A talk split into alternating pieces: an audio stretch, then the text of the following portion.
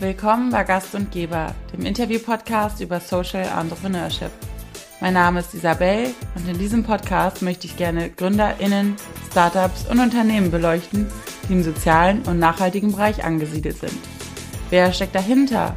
Was sind das für Personen, die Impact-Startups gründen und was treibt sie an? Wie viel soziales Unternehmertum braucht die Wirtschaft, um nachhaltig für positive Veränderungen zu sorgen? Aber auch Fragen wie, was ist die Rolle der Politik dabei? Hat die Politik eine Pflicht, Impact-Startups zu unterstützen? Und falls ja, kommt sie dieser Pflicht auch nach? All das möchte ich in diesem Podcast gerne herausfinden und lade dazu spannende Persönlichkeiten ein, die von sich selbst, ihren Erfahrungen und ihrer Motivation erzählen, sodass wir gemeinsam mehr über Impact Startups lernen können. Wenn ihr mögt, dann folgt mir gerne auf Instagram unter Gast und Geber, das und ausgeschrieben. Hast du dich schon mal gefragt, was mit deinen Mitgliedsbeiträgen passiert, die du an deine Versicherer zahlst? Können Versicherungen nachhaltig sein und wenn ja, inwiefern? Jährlich fließen 68 Milliarden Euro in Sachversicherungen. Weißt du, was dann mit dem Geld passiert und wie es genutzt wird? Ich wusste es nicht und habe deswegen mit Elena Sulzbeck von Werde gesprochen. Werde hat das Ziel, Deutschlands erste nachhaltige Sachversicherung zu werden. Viele Leute sind erstmal abgeschreckt, wenn sie das Wort Versicherung hören, denn es ist teilweise komplex und irgendwie möchte man, dass es einfach läuft, ohne sich groß zu kümmern. Elena erzählt jedoch, wieso auch Versicherungen ein großer Hebel sein können in Bezug auf Klimaschutz und Umweltthemen. Viel Spaß beim Zuhören. Hallo Elena, schön, dass du heute da bist. Ich freue mich sehr. Vielleicht kannst du zu Anfang dich einmal vorstellen und auch einmal kurz zusammenfassen, was ihr mit Werde macht. Auch von meiner Seite, hallo, ich freue mich sehr, dabei zu sein. Ähm, ich heiße Elena, ich bin seit drei Jahren jetzt inzwischen bei Werde komme tatsächlich überhaupt nicht aus der Versicherungsbranche. Ich habe ursprünglich Richtung Völkerrecht studiert, Richtung ähm, Völkerkunde und habe mich nach meinem Studium bei NGOs, bei verschiedenen ähm, ehrenamtlichen Tätigkeiten und in der Kommunikation eingesetzt und bin dann ganz zufällig zu Werde gekommen, weil ich da einen riesen Hebel für mich entdeckt habe mit der Finanzwirtschaft ähm, und es mich beeindruckt hat, was man mit Geld tatsächlich Positives bewirken kann. Mit Werde haben wir das Ziel, Deutschlands erste nachhaltige Versicherung aufzubauen und dabei alles Geld, das wir anlegen, wirkungsorientiert zu investieren. Das heißt, wir achten ganz genau bei unseren Investitionen auf die Wirkung und dass sie einen Beitrag fürs Gemeinwohl und die Natur und den Klimaschutz liefern. Ja, und da bin ich mit ganz viel Freude dabei. Gut, vielen Dank. Bevor wir jetzt vielleicht noch ein bisschen tiefer in, in euch einsteigen, ähm, vorab die Frage, ich habe auf eurer Website gelesen, dass 68 Milliarden Euro in Sachversicherungen pro Jahr investiert werden. Kannst du einmal sagen, was damit im kommerziellen ähm, Bereich passiert und warum ihr das nicht unterstützen wollt oder das nicht gut findet, vielleicht für die Leute, die sich noch nicht so gut auskennen mit Versicherungen? Gerne. Das ist tatsächlich bei Versicherungen auch gar nicht so einfach zu verstehen. Beim Bankkonto ist das vielleicht etwas direkter. Da liegt Geld auf dem Bankkonto und es wird investiert. Bei Versicherungen ist das etwas indirekter. Ähm, eine Versicherung legt für jeden Euro Beitrag, den sie einnimmt, zwei Euro in ihrer Kapitalanlage an. Das hat den Hintergrund, dass sie so im Schadensfall zahlen kann. Also wenn dann ein Schaden eintritt, ein Fahrrad geklaut wird oder eine Wohnung, ähm, einen Schaden in der Wohnung gibt, hat man genügend Geld, um den Schaden zu zahlen. Und der entscheidende Punkt ist, dass dieses Geld, diese Kapitalanlage nicht einfach bei der Versicherung liegt, sondern dass die weiter investiert wird. Das ist eben die besagte Zahl. Und bei herkömmlichen Versicherern wird leider immer noch in erster Linie auf Rendite, Sicherheit und Verfügbarkeit geachtet. Aber dass dieses Geld eine reelle Wirkung hat, also in Unternehmen, in Branchen investiert wird und somit entschieden wird, welche Projekte gefördert werden, das ist noch relativ unbekannt in der Versicherungswirtschaft. Und da gibt es auch noch keine gute Lösung dafür bei den herkömmlichen Versicherern oder noch keine stringente Lösung, dass wirklich von Anfang bis Ende auf die Wirkung geachtet wird. Und das wollen wir eben genau anders machen und nicht nur sagen, dass wir negative Wirkung vermeiden wollen, sondern dieses Geld, was mit einem der, na, der größten Anteile von den Investitionen in Deutschland ist. Das sind unglaubliche Summen, dass dieses Geld wirklich einen positiven Beitrag für Klimaschutz, für die Natur und für die Gesellschaft beiträgt. Und das macht unserer Meinung nach einen ganz, ganz entscheidenden Punkt, weil dann plötzlich genügend Gelder für zum Beispiel erneuerbare Energien zur Verfügung stehen würden, wenn die Versicherungsbranche da endlich mitmacht. Okay. Du hast es eingangs schon gesagt, ähm, euer Ziel ist es, Deutschlands erste nachhaltige Sachversicherung zu werden. Ihr habt da aktuell noch keine Konkurrenz. Als ich das gelesen habe, habe ich mich gefragt, warum? Weil gerade wenn man sich jetzt so die Finanzbranche anguckt, ähm, da ist sicherlich auch noch ganz viel Luft nach oben, aber es gibt ja immer jetzt noch mehr nachhaltige ETFs, nachhaltige Finanz ähm, Beratungen. Was meinst du oder was ist so deine Idee? Woran liegt das, dass das bisher einfach noch gar kein Thema war ähm, oder warum es noch keinen anderen gab, der das in Angriff genommen hat? Ist das zu komplex? Sind da zu viele Bausteine oder wo liegen da die Hürden? Das haben wir uns tatsächlich auch oft gefragt gerade in der Bankenbranche gibt es nachhaltige Banken, die das wirklich ehrlich und gut machen, die gerade auch ein großes Wachstum haben, weil sich immer mehr Menschen dafür interessieren. Und in der Versicherungsbranche sieht es da noch eher mau aus. Das hat unterschiedliche Gründe. Auf der einen Seite bei den großen bestehenden Versicherern ist es ein sehr großer Aufwand mhm. ähm, die Versicherung komplett umzugestalten. Das sind, wie gesagt, große Mengen Geld und die alle neu zu investieren, das ganze Geschäftsmodell umzuspinnen, das ist ganz, ganz viel Arbeit. Und da haben wir in gewisser Weise natürlich auch einen Vorteil, weil wir von Tag eins darauf achten können. Wir haben gar nicht diese große Umwandlungsarbeit. Das hat bei uns von Tag eins einfach so gepasst. Das ist so der eine Punkt. Und der andere Punkt ist aber auch, dass es gerade eben, wie ich es gesagt hatte, in der Versicherungsbranche nicht ganz so leicht verständlich ist, nicht vielleicht nicht so direkt sichtbar, dass hier auch ganz viel Geld investiert wird. Versicherungen an sich sind für viele Menschen einfach nicht besonders leicht verständlich. Das hat auch damit zu tun, dass viele Versicherungen keine Einblicke geben, wie sie eigentlich wirtschaften, wie sie handeln. Und weil es so intransparent ist, wissen wenige Menschen, was eigentlich mit ihren Beiträgen passiert. Und deswegen können sich auch wenige Menschen beschweren, weil sie überhaupt nicht die Möglichkeit haben, dort Einblicke zu bekommen. Und dadurch gibt es auch einfach weniger gesellschaftlichen Druck auf Versicherungen. Mhm. Das fängt langsam an, sich zu ändern. Auch politisch tut sich etwas. Allerdings fehlt es da ganz, ganz groß an Verbindlichkeit und auch in gewisser Weise an Aufklärung darüber, was Sustainable Finance eigentlich bedeutet. Das heißt, wir haben auch schon mit Versicherern gesprochen, die gesagt haben, doch, doch, wir werden nachhaltiger. Unsere Cafeteria bietet jetzt nur noch Bioessen an.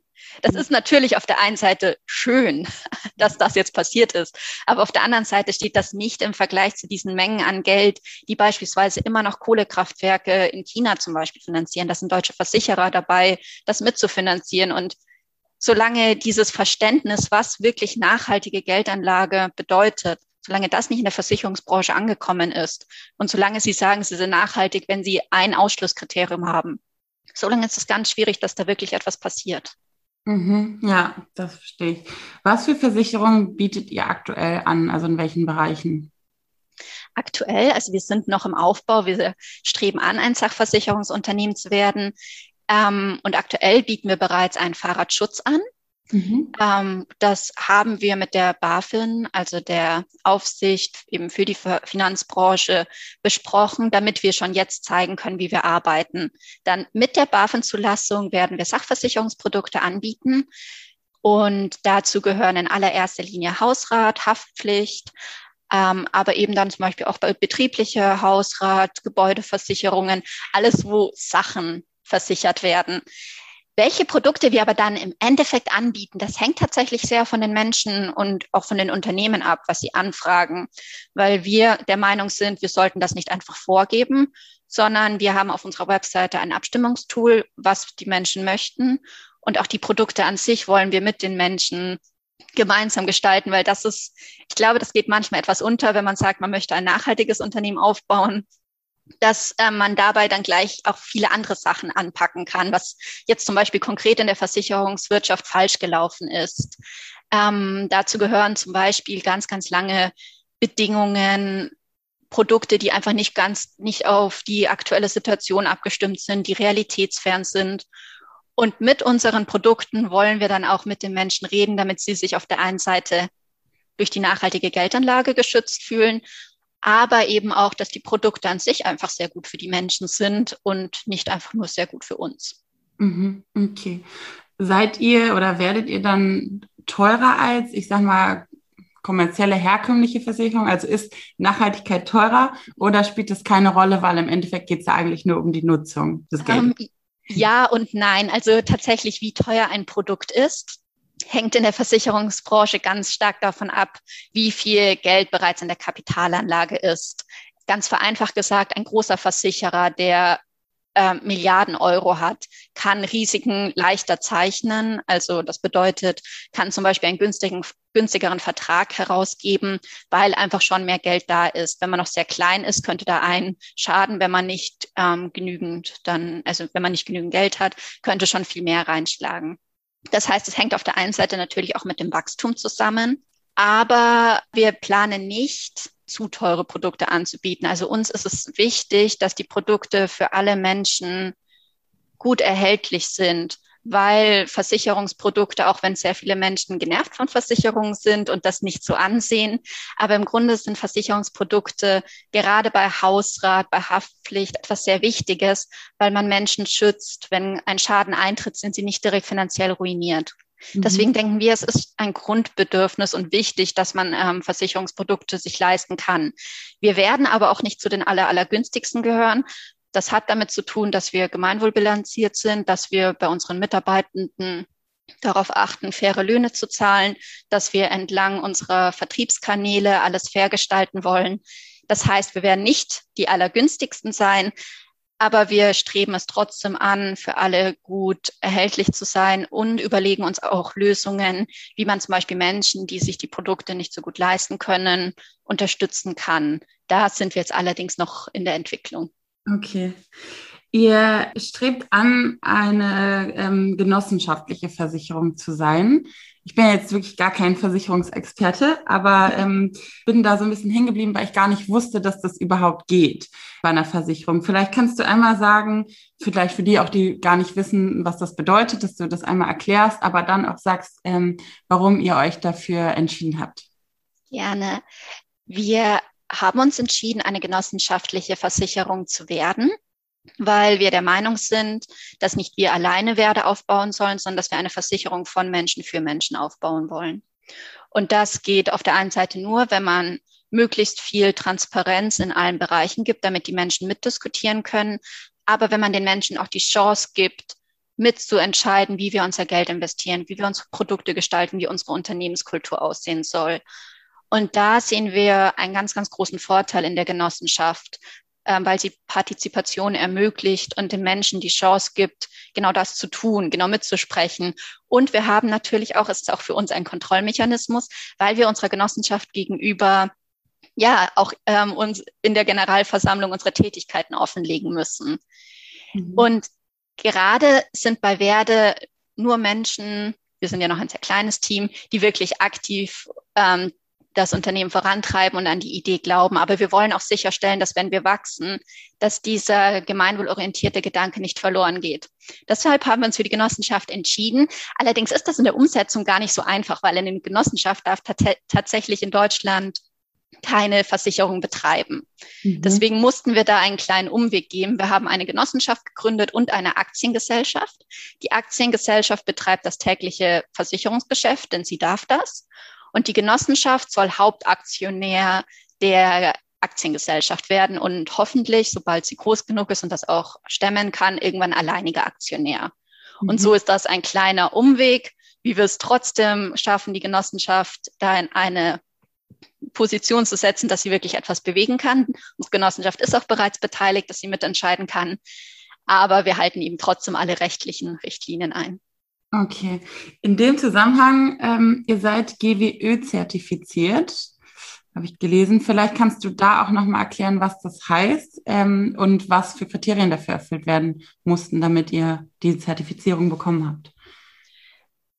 Die GWÖ-Bilanzierung ist im Grunde ein weiterer Schritt, wie wir uns selbst kontrollieren können und aber auch mehr Transparenz schaffen, wie wir eigentlich wirtschaften. Unsere Kapitalanlage haben wir genau durchanalysiert, alles offengelegt, wo wir investiert haben, welche Wirkung dadurch entsteht.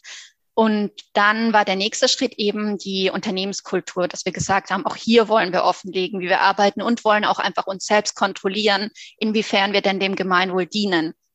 Die Gemeinwohlbilanzierung, kurz erklärt, ist eine Prüfung des ähm, Unternehmens, also jetzt in unserem Fall der Genossenschaft, ähm, wobei alle Bereiche von der Lieferkette über ähm, die Situation der ArbeitnehmerInnen und aber auch zum Beispiel die Produkte, die verwendet werden, wo das Geld angelegt wird, das wird alles durchgeprüft. Überall wird ähm, geschaut, inwiefern es dem Gemeinwohl dient. Man wird dadurch bepunktet, welchen Punktestand man für die Gemeinwohlbilanzierung bekommt. Und dieser gesamte Bericht geht dann erstmal durch ein Audit bei mhm. der Gemeinwohl, von der Gemeinwohlökonomie selbst und wird danach auf unserer Webseite veröffentlicht, damit die Menschen Einblicke bekommen können, zum Beispiel auch, welche Partnerschaften haben wir, welche Lieferketten haben wir, wo beziehen wir unseren Strom, wie, wie ist unser Wasserverbrauch. Das ist tatsächlich sehr, sehr detailliert und auch ein, ein großer Aufwand. Mhm. Wir haben jetzt gerade die Rebilanzierung gemacht, das hat uns mehrere Monate gebraucht, okay. um es also auch nebenbei gemacht. Aber gleichzeitig, es gibt so viele Siegel und Zertifikate, die man sich kaufen kann. Und mhm. das sagt im Grunde sehr wenig aus.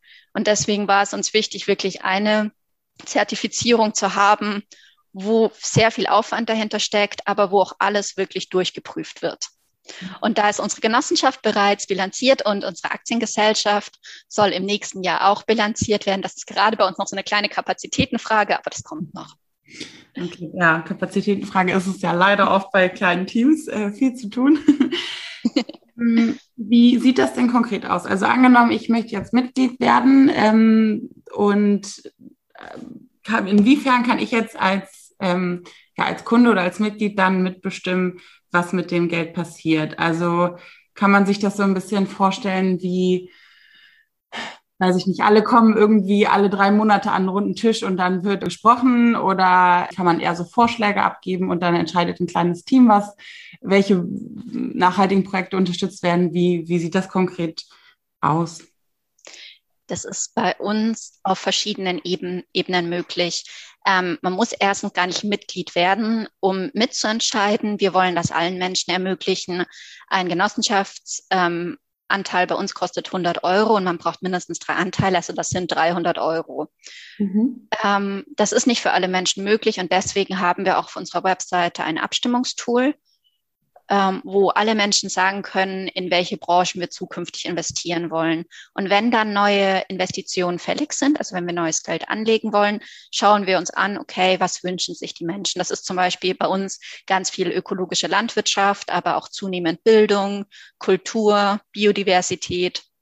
Und das versuchen wir dann möglichst gut in unserer Kapitalanlage abzubilden und auch eben wieder offen zu legen, und da ist uns auch ganz, ganz wichtig, ähm, offen zu legen, wenn etwas nicht geklappt hat. Also wenn zum Beispiel irgendwo ein negativer Punkt ist, damit man auch eine offene Fehlerkultur hat.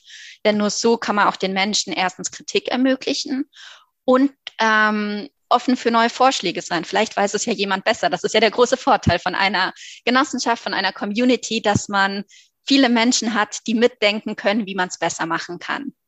Als Genossenschaftsmitglied selbst ist auf der einen Seite ähm, das Standard-Event jedes Jahr die Generalversammlung, wo wir alles offenlegen und wo wir offen für Kritik sind in allen Punkten. Da nehmen wir dann Vorschläge auf, da legen wir offen, was wir im letzten Jahr getan haben und diskutieren das. Ähm, davon abgesehen wollen, wünschen wir uns von unseren Genossenschaftsmitgliedern, wenn sie das auch wollen, dass sie sich einbringen, dass sie Vorschläge Schläge bringen tatsächlich regelmäßige Treffen bei der Kapitalanlage gibt es nicht. Das hat eher damit zu tun, dass eine Kapitalanlage immer etwas längerfristig ist. Dass wenn es einmal angelegt ist, dauert das meistens ein paar Jahre, bis man das Geld wieder zurückbekommt. Wir haben da in der Vergangenheit zum Beispiel schon Abstimmungen gemacht, wenn, da, wenn eine Investition wieder fällig ist, dass wir sowohl innerhalb als auch außerhalb der Genossenschaft ähm, verschiedene Vorschläge gebracht haben, auch zum Beispiel ganz konkrete Genossenschaften, weil wir auch ein paar Genossenschaften mit aufnehmen wollten, genannt haben und die Menschen dann mitbestimmen haben lassen, was sie denn eigentlich finanziert haben wollen und wo wir unser Geld reinstecken sollen. Also die, wenn es fällig ist, dann konkret angefragt. Aber auch ähm, unabhängig davon haben wir Mitglieder, die sich wirklich aktiv einbringen. Wir haben auch Mitglieder, die einfach sagen, sie freuen sich, wenn die Versicherung dann steht. Das ist auch vollkommen okay. Viele Menschen haben sehr viele Projekte. Da steht es jedem Genossenschaftsmitglied offen, inwiefern er, dass sie sich einbringen möchten. Okay. Wie ist das denn? Also Du hast ja auch eben schon gesagt, Versicherung ist so ein Thema, was für viele Leute sehr komplex ist oder wo viele Leute vielleicht auch nicht so das Verständnis für haben. Vielleicht haben sie auch nicht so die Muße, sich damit zu beschäftigen. Mhm. Ähm, was ist so euer Weg oder das ist wahrscheinlich schwierig so runterzubrechen, aber habt ihr irgendwie einen Mechanismus entwickelt oder irgendwas, wie ihr das den Menschen zugänglich macht, dass ihr versucht, Leute davon zu überzeugen, zu erreichen? Gibt mhm. da irgendwas? Da gibt es tatsächlich verschiedene Methoden. Ähm, der erste Schritt ist tatsächlich, dass wir versuchen zumindest zu kommunizieren, dass es gar nicht so kompliziert ist, wie viele denken. Wenn Menschen Versicherungen hören, das kenne ich auch von mir persönlich selbst, dann ist da erstmal oft Ablehnung und auch einfach gar keine Lust, sich damit zu beschäftigen. Das gehört so zu den Finanzthemen wie die Altersvorsorge, das schiebt man einfach gerne vor sich her. und da ist uns wichtig, einen möglichst einfachen Einstieg zu geben. Zum Beispiel über unsere Social-Media-Kanäle simpel und einfach darüber zu kommunizieren und die Menschen zu motivieren, sich damit zu beschäftigen. Da glauben wir, ist es ganz entscheidend, verschiedene, immer verschiedene Stufen zu geben. Wie weit möchten sich die Menschen damit beschäftigen?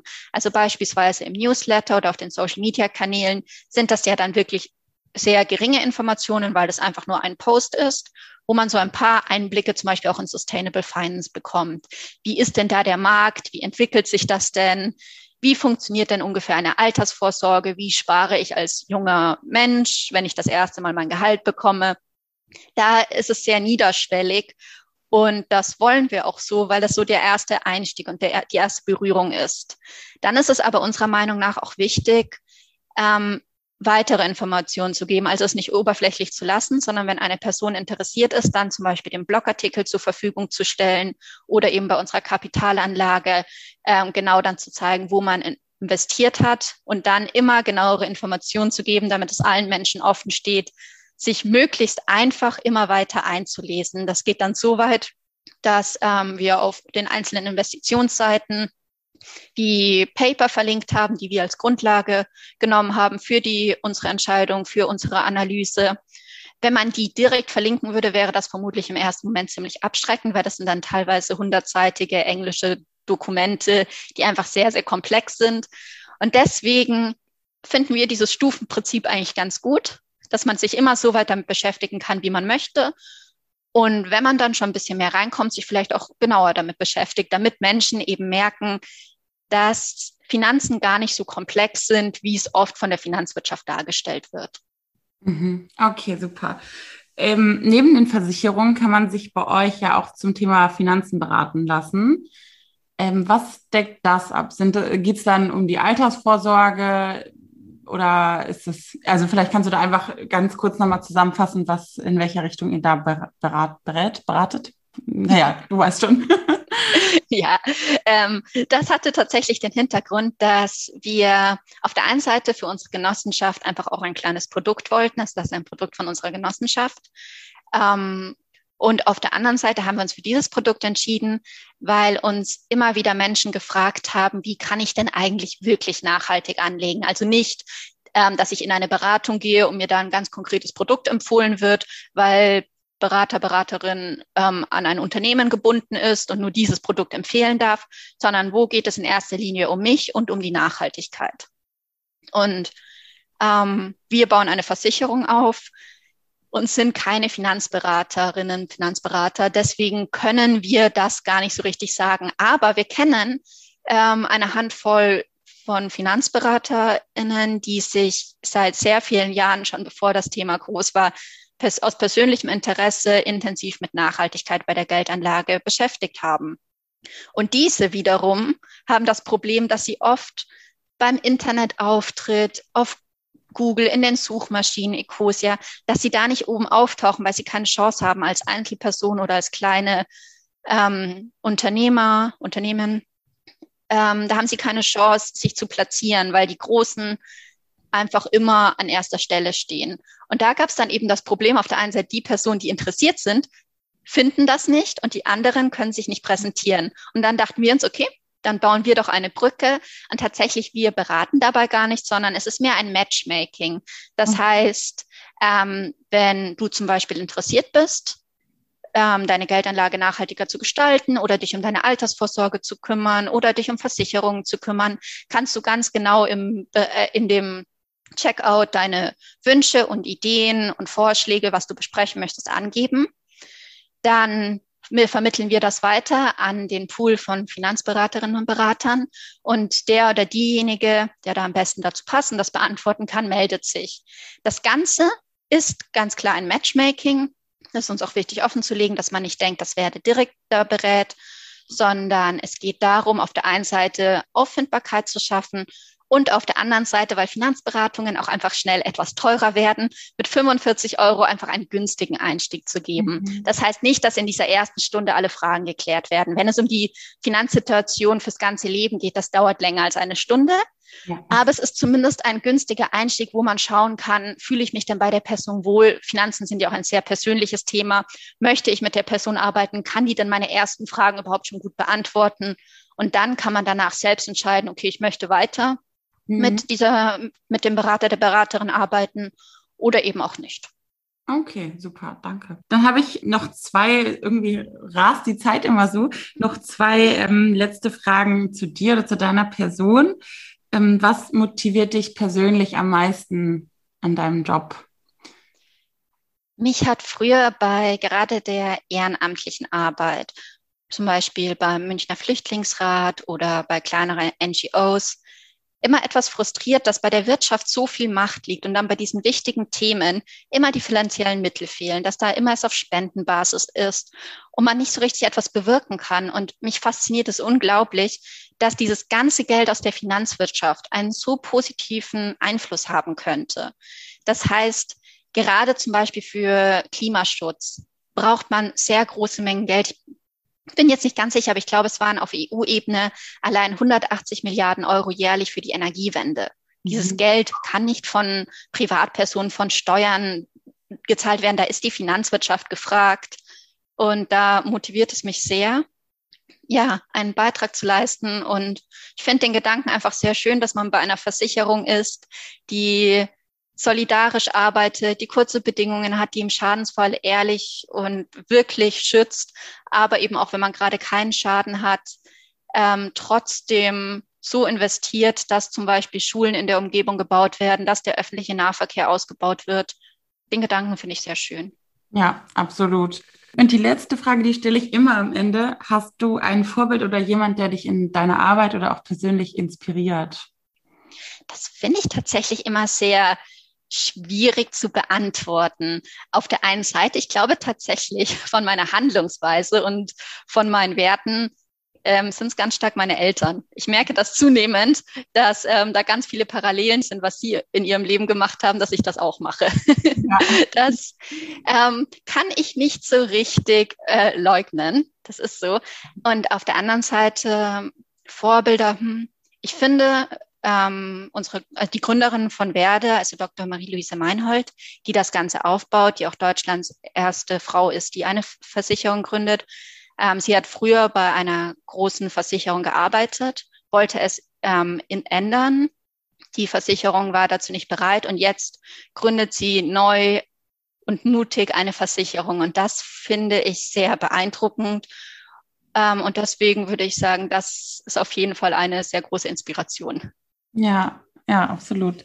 Super, dann vielen, vielen Dank in die ähm, spannenden Einblicke. Also ich habe auf jeden Fall viel gelernt und ähm, ich glaube, viele HörerInnen draußen auch. vielen Dank für deine Zeit.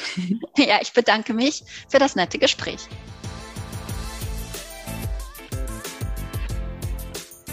Das war die heutige Folge von Gast und Geber. Ich hoffe, ihr hattet eine gute Zeit und seid beim nächsten Mal wieder mit dabei.